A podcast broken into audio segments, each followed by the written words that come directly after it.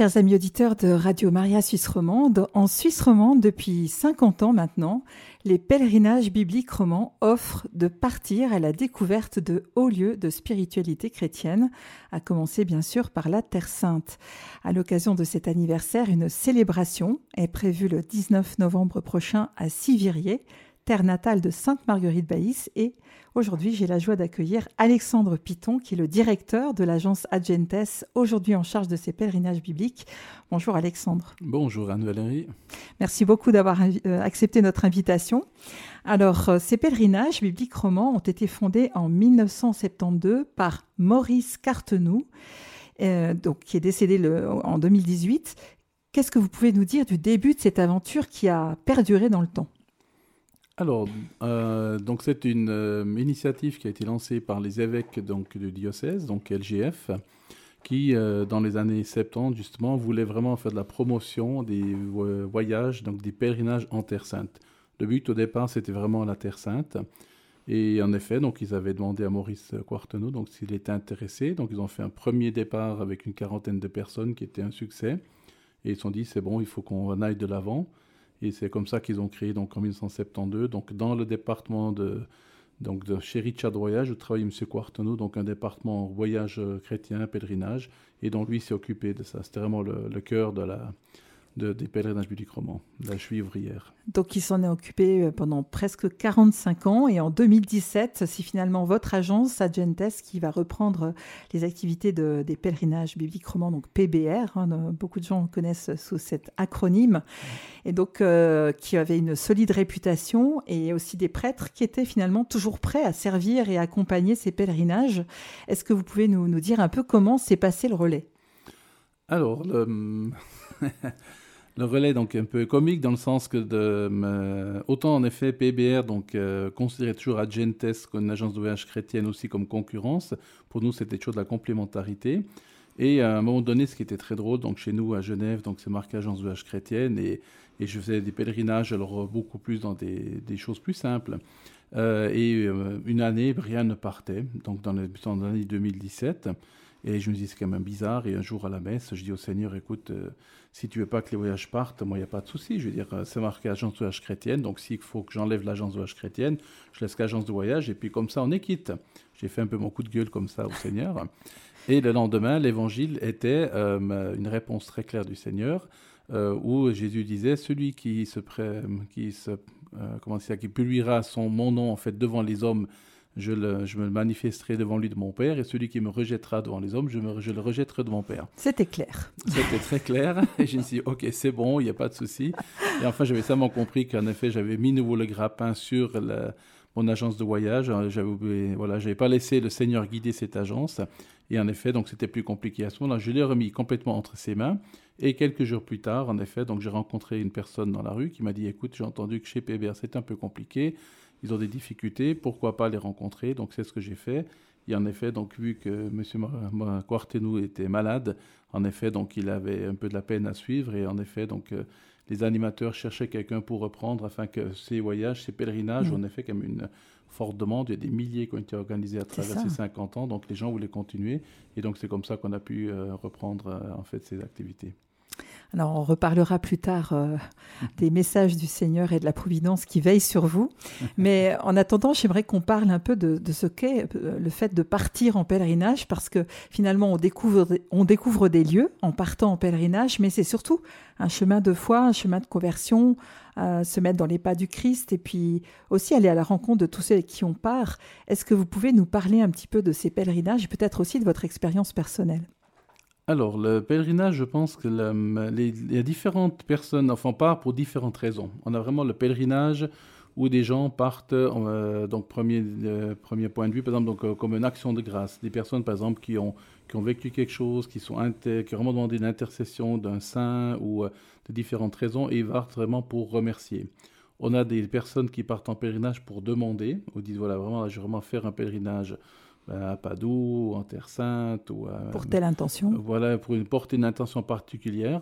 Beaucoup partent, et c'est très beau, donc partent en pèlerinage en portant des gens avec eux. Mm. C'est très rare, en fait, des gens qui partent que pour eux-mêmes, et c'est vraiment très beau de voir quand même souvent, voilà, on a des gens qui se confient, là, j'ai tellement, j'ai telle intention, je pars pour telle personne à tel endroit, parce que voilà, des fois, des personnes ne peuvent pas, à cause de l'âge, de handicap, question d'argent, comme ça, partir.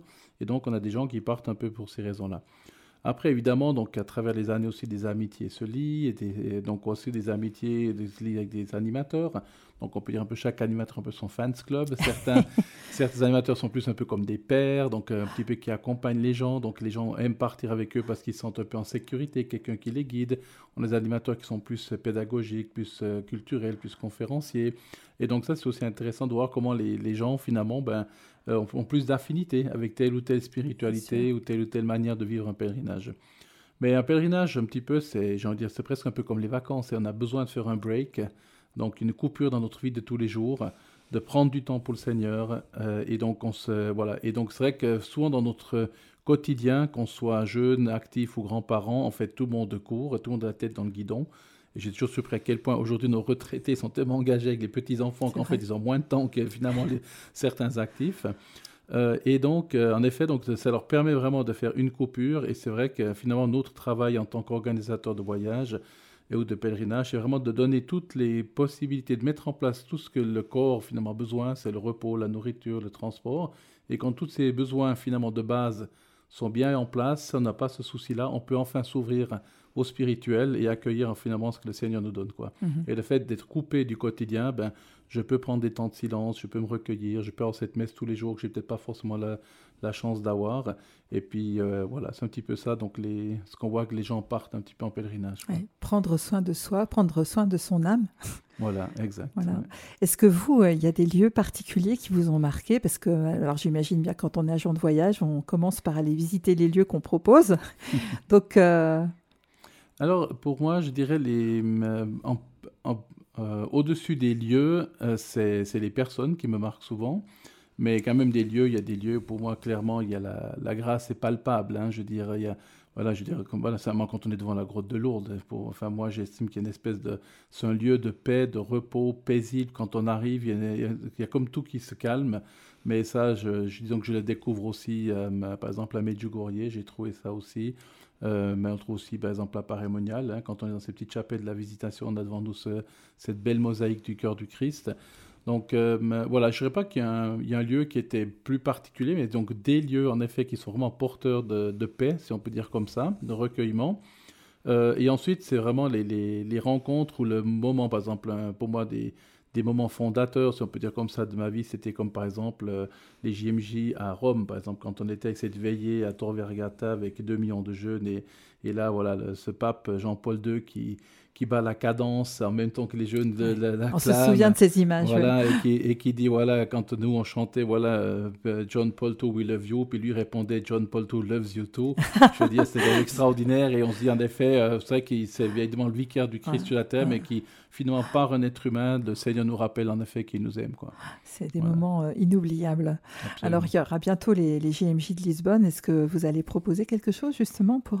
Oui, oui. Alors, on a été donc, donc mandaté nouveau par le comité JMJ Suisse romande pour, euh, voilà, pour amener les romans à la JMJ l'année prochaine, qui aura lieu donc du 1er au 6 août voilà, avec les euh, différentes formules. Les inscriptions ne sont pas encore ouvertes Alors, en tout cas, si, je ne sais pas si les inscriptions sont déjà complètement ouvertes. En tout cas, il y a tout sur le site jmj.ch, donc on trouve toutes les informations. D'accord. Alors, euh, on a vu que les pèlerinages bibliques romans avaient été euh, lancés avant tout pour découvrir la Terre Sainte. il y a eu un passage à vide avec la crise sanitaire, mais là, vous, de nouveau, vous pouvez proposer des pèlerinages. Est-ce que vous voulez peut-être proposer quelques circuits qui, qui sont sur votre site pour les auditeurs qui nous écoutent et qui seraient tentés de vous rejoindre. Oui. Alors, euh, pendant la Covid, et donc on pouvait presque voyager, on faisait des voyages surtout en Suisse, quelques petits départs, ou en Italie quand c'était possible. Mais c'est sûr que sur les 30 pèlerinages qui étaient prévus, 3-4 seulement sont partis. Mhm. Euh, maintenant, donc pour l'année prochaine, on a vraiment un petit peu un retour sur Israël, donc euh, en Terre Sainte, parce que c'était ce qui a beaucoup manqué. Donc on a un départ, en effet, donc en février, Terre Sainte et Jordanie. On a un autre en février pendant des vacances aussi, en effet, Terre Sainte. En mars, avril, toujours de la Terre Sainte. On a donc l'Andalousie, donc euh, avec le dialogue interreligieux, qui donc sera guidé par Luc Rudin, qui est un spécialiste des religions orientales aussi. Euh, donc au mois de mars, on a un autre qui va en Pologne sur les traces des saints polonais avec l'abbé Schubiger. Donc ça c'est la semaine après Pâques. voilà, et après on aura le Lourdes qu'on rejoint, mais avec deux jours pour l'aller, deux jours pour le retour, en même temps que le pèlerinage diocésain et les cathédrales françaises en juillet. La deuxième partie, j'attends que les animateurs me les annoncent. D'accord, très bien. Bah, déjà un joli programme. Alors peut-être j'aimerais maintenant qu'on s'intéresse un peu plus à, votre parcours et à ce qui vous a motivé à fonder euh, votre agence Ad Gentes. Peut-être vous nous redirez d'ailleurs ce que ça veut dire. C'était en, 1998. C'est vrai qu'au départ, rien ne vous destinait à ce parcours puisque vous êtes de formation charpentier, comme Saint Joseph. et comme Jésus. et comme Jésus, bien sûr. Alors donc c'était très simple. Moi j'ai suis une conversion, euh, je me suis converti à l'âge de 20 ans. Euh, j'ai toujours été assez radical dans mes engagements et donc euh, immédiatement donc j'ai eu besoin de me former. Donc j'ai fait une école d'évangélisation à Paris-Monial avec laquelle après je suis, me suis dit pourquoi pas devenir prêtre. Donc après j'étais parti donc à cette, sur cette option donc en Belgique où j'ai fait deux ans de philosophie. Alors après les deux ans, j'ai saisi que mon appel était plus la vie de famille. Et euh, en Belgique, tout simplement, donc cette communauté donc avec qui j'étais, donc euh, la communauté de l'Emmanuel, elle parrainait la communauté du Rwanda et les frères du Rwanda, donc notamment Cyprien d'Afros Rugamba, venaient toutes les six semaines, deux mois, se former, loger avec nous donc euh, à la maison Saint-Joseph. Et donc, évidemment, pendant les massacres, donc ils ont été la, la, première nuit, donc ils ont été massacrés déjà. Et de là était venu comme une intuition, comme un appel, donc qui était de dire, mais pourquoi est-ce qu'on fait toujours des pèlerinages sur les lieux des martyrs de l'époque et non pas pourquoi sur les lieux des martyrs d'aujourd'hui? Et c'est un petit peu ça, finalement. Donc, c'était l'appel euh, que j'ai ressenti, qui était en effet d'aller de l'avant. Alors, évidemment, donc, je ne pouvais pas vivre avec ça seulement. Donc, c'est comme ça qu'après, était vraiment le désir donc, de créer donc, une agence de voyage, donc, avec l'éthique chrétienne, donc, le, le, juste prix, le respect donc, de la vie du début à la fin. Donc, respect, c'est-à-dire euh, qui passe concrètement par euh, des chauffeurs qui sont payés, des guides qui sont payés, puis non pas des guides qui vivent parce qu'on mène des ah, gens dans les magasins pour recevoir des choses comme ça. Voilà. Mhm. Donc, c'est un petit peu ça qui a lancé le ça. Puis on a commencé à faire aussi des pèlerinages justement, donc euh, avec chaque fois dans le but de rencontrer les communautés locales. Voilà, un très beau témoignage. J'avais accompagné un pèlerinage à Tars où rarement les gens s'arrêtent et on a demandé si on pouvait célébrer une messe avec la communauté locale catholique sur place. C'est une ville de 30 000 habitants. Il y a donc 100 catholiques. Ah. Tous ont pris congé ce jour-là pour nous rencontrer. Ils ont dit merci de vous arrêter parce qu'on croit qu'on est oublié dans le monde par, sont par l'Église. Et donc, c'était un très, très beau moment de partage avec eux. Puis, donc, voilà, on était en semaine, ils avaient pris congé pour nous rencontrer uh-huh. et pour célébrer la messe avec nous. Donc, ça montre en effet à quel point c'est important quand on fait aussi ces voyages de rencontrer des communautés locales qui sont mm. souvent voilà, dans des pays surtout où ils sont minorités. C'est voilà, c'est important. Oui, en minorité, dans des situations souvent compliquées. Alors, vous aussi, vous avez traversé euh, des mois euh, compliqué avec la crise sanitaire. Euh, évidemment, le secteur du tourisme et du voyage a été extrêmement impacté. Donc, euh, comment est-ce que vous avez fait pour surmonter en tant que patron chrétien cette crise? Vous nous avez évoqué tout à l'heure un peu les, signes de la providence. Est-ce que, est que Dieu était là au cœur de l'épreuve?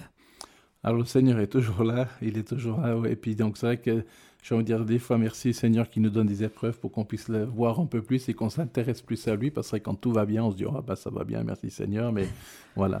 Et c'est vrai qu'alors, euh, au début de cette euh, crise du Covid, donc notre fils était tombé très malade, donc il était, donc euh, on ne savait pas pendant, il était pendant 12 jours dans les soins intensifs, on savait pas s'il allait survivre ou pas.